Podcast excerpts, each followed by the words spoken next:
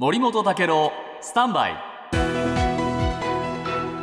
長官読み比べです、はい。値上げ物価高が直撃してますけれども、今日東京新聞です、えー日銀の黒田総裁が値上げ許容発言をした6月に国民からの日銀に直接寄せられた批判的な意見が730件に上っていた。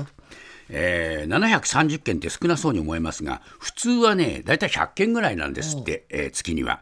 だから異例の多さというんですね、でやっぱり物価上昇を招いて、えーいる中で値上げ許容発言覚えてます、えーね家計の値上げを許の許容度が高まっていると黒田さん言ったんで反発を受けて、えー後で撤回しました。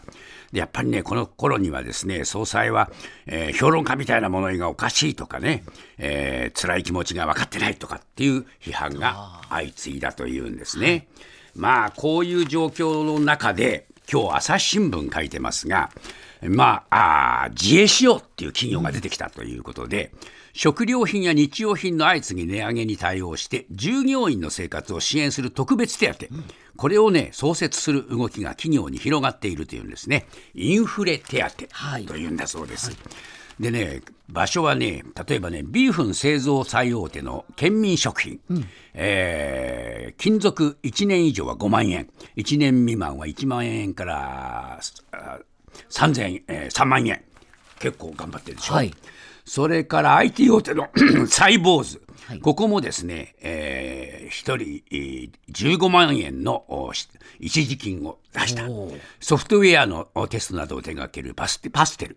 それから餃子の王将お大阪王将を運営するイートおホールディングス。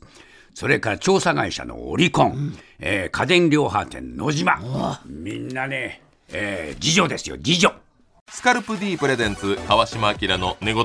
毎週ゲストの芸人とたっぷりトークをしたりいろんな企画をやりますそらしど本坊と向井の近況を戦わせるコーナーもあります。向井意気込みをどうぞ。負けないぞ。放送から半年間はポッドキャストでも配信中。ぜひ聞いてください。うん